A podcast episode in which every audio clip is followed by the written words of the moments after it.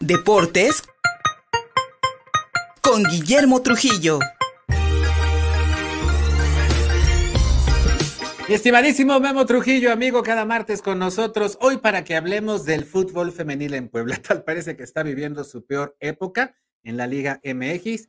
La Liga MX, perdón, ya quedó al margen de la liguilla y por supuesto del título. ¿Qué pasa en el fútbol femenil poblano, mi querido Memo Trujillo? Buenos días. Luis, ¿cómo estás? Al auditorio, excelente día. Eh, lo dices bien, vamos a tocar el equipo del Puebla, pero de la rama femenil, eh, obvio también profesional, de la Liga MX, donde fíjate que ese torneo eh, ha sido el torneo donde los números no se han dado como, como tal vez quisiera la directiva, las propias jugadoras pero también es muy claro que esto es producto de que este equipo del Puebla pareciera, femenil, pareciera que se manejara solo, ¿no?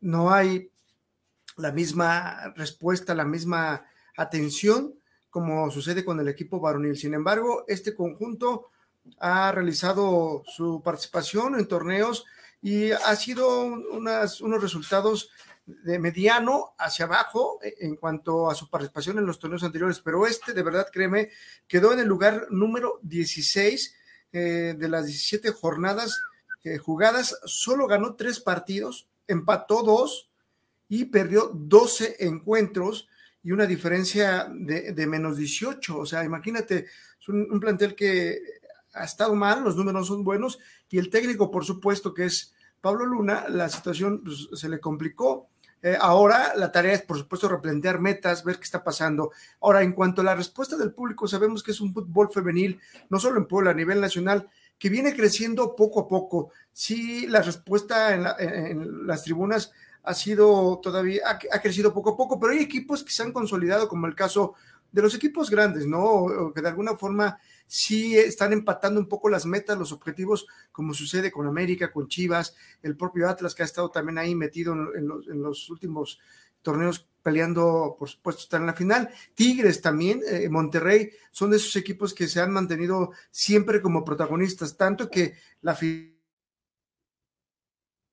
de ese torneo otra vez de América enfrentando ahora a Tigres. O sea, son de los equipos que se mantienen y que poco a poco los, los resultados han llevado que, la, que las tribunas tengan mejor asistencia, cosa que se ha complicado o situación que se ha complicado aquí en la Angelópolis con este conjunto del Pola femenil, donde las chicas, por supuesto, eh, partido a partido buscan dar el mejor resultado, se encuentran, pero no sé si sea también que pasen mucho o qué tanto, qué porcentaje responde a, corresponde a la directiva y qué, por supuesto, también qué otro porcentaje pertenece al técnico Pablo Luna, que digo, para empezar, estar en ese lugar y dejar los números como el peor torneo en lo que va de la participación de este equipo del Pola de la franja, ¿no? O sea, vamos a, ver eh, cómo se da esta situación, pero para ponerte un parámetro, el torneo pasado terminó en el lugar 12, ¿no? O sea, imagínate la diferencia eh, que vienen realizando eh, este equipo y sobre todo, por supuesto, con los refuerzos que vienen llegando, jugadores que tienen oportunidades de, desde fuerzas básicas y que han, buscado esa oportunidad y que la van teniendo. Sin embargo, yo sí siento que es un tema más, pasa más por ahí, por planeación, por apoyo, por credibilidad de esta directiva y también, por supuesto, del cuerpo técnico. El cuerpo técnico lo encabeza Pablo Luna y gente que está metida eh, dentro de, esa institución como es el área de la dirección deportiva corresponde a Leopoldo Aguilar, quien es una persona que eh, conoce el tema, pero bueno, sí siento que tal vez falta mejor que lo arropen en cuanto a, mayor experiencia en el manejo del mismo y sobre todo que también cuente con el total respaldo de esa directiva, que es la misma, ¿eh? ¿eh? Luis, es la misma directiva, los mismos dueños del Pola Varonil son los mismos dueños de esta franquicia femenil, sin embargo, sí es una realidad los apoyos, eh, lo que se necesita para ir sumando eh, de a tres en cada jornada no son los mismos, es una realidad. Y los números terminar en ese lugar con tan solo eh, tres victorias y doce derrotas, situación que complica. vamos, a, vamos a ver qué continúa, ¿no? Lo cierto que tampoco en esa categoría, pues tampoco hay si, en el varonil no hay ascenso y descenso, menos en el femenil, sobre todo porque no hay una liga de expansión que te permita hacerlo, ¿no? En la varonil, ayer por cierto hubo reunión de presidentes en la asamblea de presidentes dueños de los equipos que, están en la Liga MX varonil y deciden que el ascenso y descenso se mantenga todavía eh, apagado, escondido y de momento estarán ahí esperando que algunos equipos que están en la liga de expansión se puedan certificar para que esto permita que en unos dos o cuatro años más se pueda activar otra vez el ascenso y descenso, porque una vez que se certifiquen esos conjuntos, primero el, el paso a dar es que dos equipos puedan estar peleando el ascenso y dos años después buscarán el descenso. O sea, situación que se ha criticado por todas partes porque evita el desarrollo de futbolistas de nuevos valores y que puedan pertenecer a la institución y también, ¿por qué no?, ir surtiendo esos nuevos valores que necesita también la selección mexicana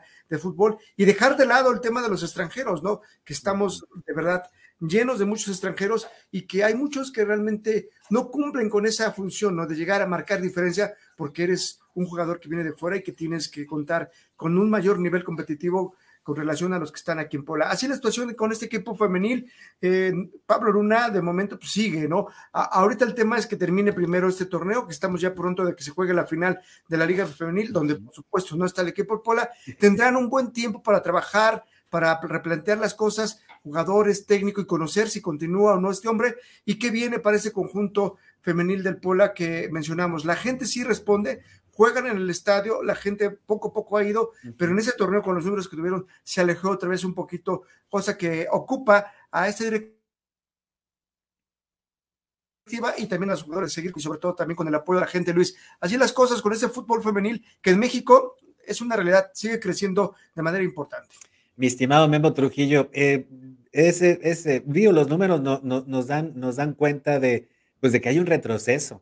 Si en, el, si en el torneo pasado quedaron en el número 12 y ahora están en el número 16 de 17, pues estamos hablando de que realmente la, vaya, la capacidad técnica, no quisiera yo responsabilizar a las jugadoras o, o, o a la directiva técnica, sino yo creo que el conjunto en lo general, la liga de, femenil de fútbol, la Liga Mexicana de Fútbol Femenil, pues es muy reciente, que tendrá de 2017 a la fecha, en realidad es, muy, es muy joven. Es joven, pero cuando vemos que el América femenil y, y los Tigres femenil son quienes van a disputar esta final, pues ahí podemos ver, yo desde mi punto de vista, mi, mi, querido Memo, pues que depende mucho del apoyo del equipo, que depende mucho de la institución, del reforzamiento, de, de, de las tácticas, en fin, para que entonces el, el fútbol femenil destaque. Y me parece que ahí los equipos tienen una gran oportunidad, mano, porque no solamente meterían este, a los aficionados para el fútbol varonil, aquí tienes otro equipo igualmente competitivo que podría también llenar estadios. Sí, e-, es complicado cómo se vive este tema de fútbol con esto a directiva, con estos años aquí en Puebla. Eh, lo hemos criticado que lo han visto primero como negocios. Al final esta televisora de eso se trata, es de hacer negocio y sobre todo con las declaraciones que ha dado el mismo eh, Ricardo Salinas Pliego, ¿no? Que realmente el fútbol lo tiene como negocio, dice que están sobrevalorados los futbolistas, tal vez sí, ahí coincido, sobrevalorados, pero sí pagarles eh, de manera profesional, sano, que les permita eso, de entregarse, de competir, de, de prepararse, hacer las cosas. directiva ha generado esto que estamos viviendo, ¿no? No solo en el varonil, sino también en el femenil. ¿De quién tiene responsabilidad? Digo, cada quien tendrá su porcentaje.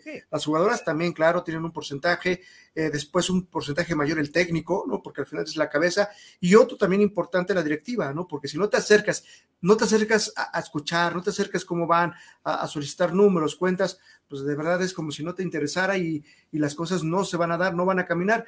Por ahí es el tema, ¿eh? eh patrocinios poco a poco han ido creciendo, digo, sí les ha costado, pero va avanzando y si tú no te, rezagas y no vas caminando como va caminando el crecimiento del femenil profesional en México, bueno, pues te vas a quedar ahí como un equipo más, ¿no? Un equipo del montón y con resultados no buenos y tampoco con patrocinios como los que espera eh, cualquier equipo, ¿no? De, que cuentes con eso, y eso te lo va a dar siempre y cuando seas protagonista, que busques estar en los primeros lugares, cosa que otra vez más no se da en Puebla. Puebla lo vimos, eh, alcanzó el, varonil, alcanzó a llegar a la, liguilla, pero bueno, la triste realidad, la que vivimos, ¿no? O sea, nos dejó claro que faltan cosas por hacer, faltan replantear eh, metas y sobre todo arropar los equipos y dejar claras las metas, ¿no? O sea, eh, por ahí es el tema.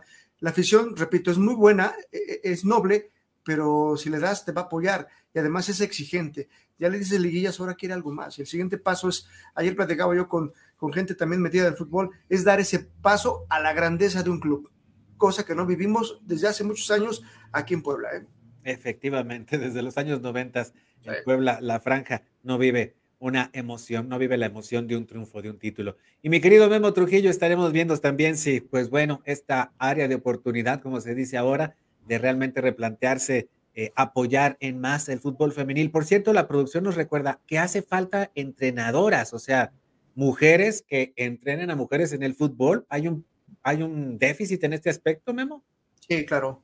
Sí, si no hay, no, hay este, el número que, que requiere la misma liga, aquí en Puebla tenemos una, ¿te acuerdas de Angélica Nieto, que incluso, una vez estuvo con nosotros? Ella ya está titulada, tomó su curso. Digo, es que eso también cuesta, ¿no? O sea, tienes que tomar tu curso ante la federación, pagarlo, titularte y de ahí empezar a hacer tus pininos. O sea, de ahí partimos, que es un tema que también tiene un costo. Sí son pocas, sí, claro, el femenil no, no cuenta con muchas mujeres técnicos y en este caso Angélica Nieto es una de ellas, ella tiene el fútbol amateur, eh, busca por supuesto una oportunidad en el profesional, tiene todos los carteles que lo avalan, pues hay que dárselo, ¿no? Efectivamente, hay que dárselos. Memo Trujillo, amigo, muchas gracias por haberte conectado con nosotros. ¿Dónde te hallamos? Claro, no, gracias a ustedes. Estamos en Facebook, eh, Score Final Deportes de Angelópolis y por supuesto seguimos aquí atentos y participando en Contigo Pola. Ahí vamos a estar pendientes y que las cosas mejoren para estos dos conjuntos. Hay tiempo para trabajar y mientras ese tiempo que tenemos se trabaja, hay que voltear los ojos porque viene ahora el Mundial. Sí, cierto. Ahí está ya Qatar 2022 a la vuelta de la esquina y de eso estaremos comentando más adelante. Gracias, Memo. Un abrazo. Un abrazo. Cuídense. saludos. Hasta pronto. Contigo, Puebla. Una revista para formar criterios.